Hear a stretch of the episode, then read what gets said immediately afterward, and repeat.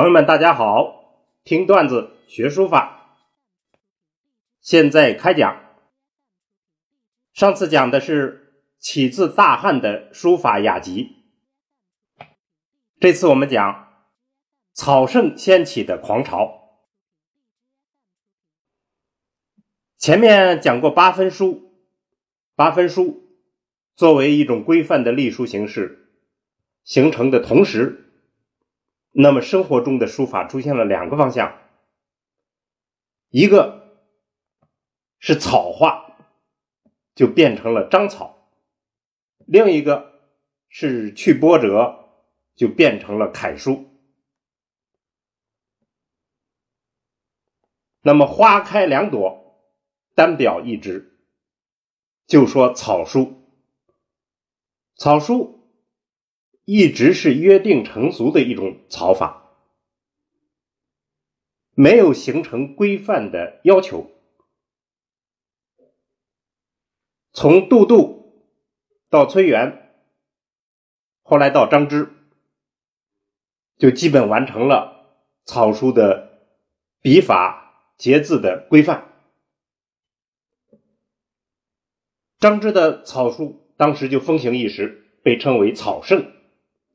围绕草圣，就形成了草书历史上第一次热潮，以至于当时有一位叫赵一的卷界的老作家，就为此写下了一篇非草书。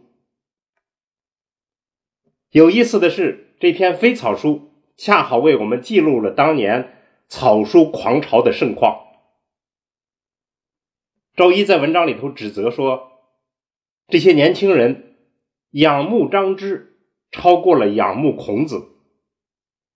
那些痴迷的青年们，整天以草为正事，钻研不休，忘了疲劳，忘了饮食，耗费了大量的笔墨，衣袖、唇齿充满了黑墨，无心干别的事儿，手指在地上、墙上疯狂的画着草书。周一就质问：“草本易而速，就是说草书本来是简易而快速，今反难而迟，现在反而又难又慢。他的意思，这有什么价值呢？进一步他说，草书只是一种小技，与道德文章这种大事无关。”还说，乡里不能以为能，就是乡里不能把这个东西看成你的能耐。朝廷不以苛吏，朝廷也不以这种草书来选择官吏，有什么好处呢？有什么用呢？但是老儒生挡不住时尚狂潮。其实，这就是东汉社会。当时状态的一种必然。东汉社会的财富积累、文化的自由自信的程度，以及大众心态、时尚热潮，是这些选择了草书，推动了草书的狂潮。张芝只是一个顺应者。说到这儿，我们就有必要梳理一下草书发展的脉络。看看草书自身的规律，这是一个很重要的话题。草书的发展可以分为三三个阶段：早期草书、章草和金草。所谓早期草书，其实就是当时急救潦草的书体。篆就有篆草，隶有隶草。这些在秦以前就发生了，那么到了西汉，就出现了一个台阶儿，章草出来了，它是由隶而变成的，它的隶书的波条很鲜明，而且章草的每一个字都是独立的，字形比较扁，取横式，章草这个名字。它的含义就是有法度的草书。那么有法度就是一个草书成熟的标标志。到了东汉就更厉害，出现了金草，这是章草进一步草化的结果，他就脱去了隶书的笔画形迹，上下字就连接起来了，上下牵连沟通，偏旁也做了很多简化，这样就有了新的法度，所以我们可以看出来。不断尝试，不断总结，规范化，不断登上新台阶儿，这就是草书自身发展的内在规律。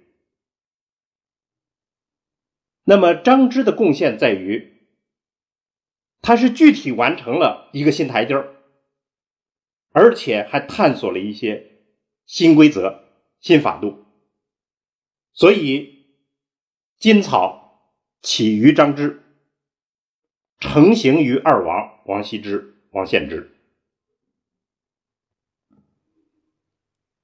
张草具体做的，呃，张芝具体做的是什么呢？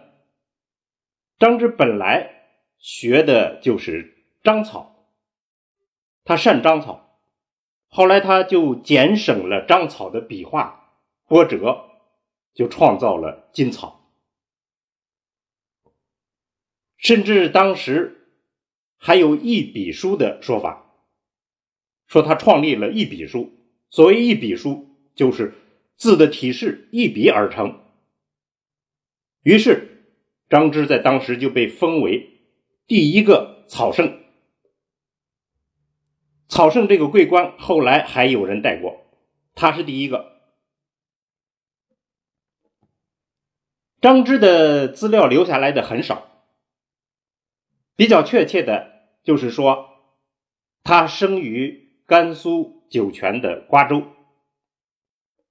从小喜欢书法，和他的弟弟张敞都是书法家。传说他以帛为纸，临池学书，就是用那个丝帛当纸，在池边学。写完了以后，在池里把那个帛洗洗了以后晒干净，再洗再写，所以搞得池水浸没，就称为墨池。这小故事就是说他非常的勤奋，非常的刻苦，非常的痴迷。张芝的代表作，我们可以看一下，就是《冠军帖》。这个是刊于宋代出的淳化阁帖，当然也有争议。我们最少从这个作品可以看出张芝当年的风范。让我们震惊的是，远在汉代的张芝能有《冠军帖》里这样一种鲜活的线条，实在令人难以想象。南朝的杨欣称他精进绝伦。喜好书法的梁武帝也认为，张之书如汉武爱道，平虚欲仙。那么，就这样一个故事，我们想提醒大家的是，当年这个草书掀起的狂潮，我们到底怎么看？那么进一步，我们今天的社会。书法也热起来了，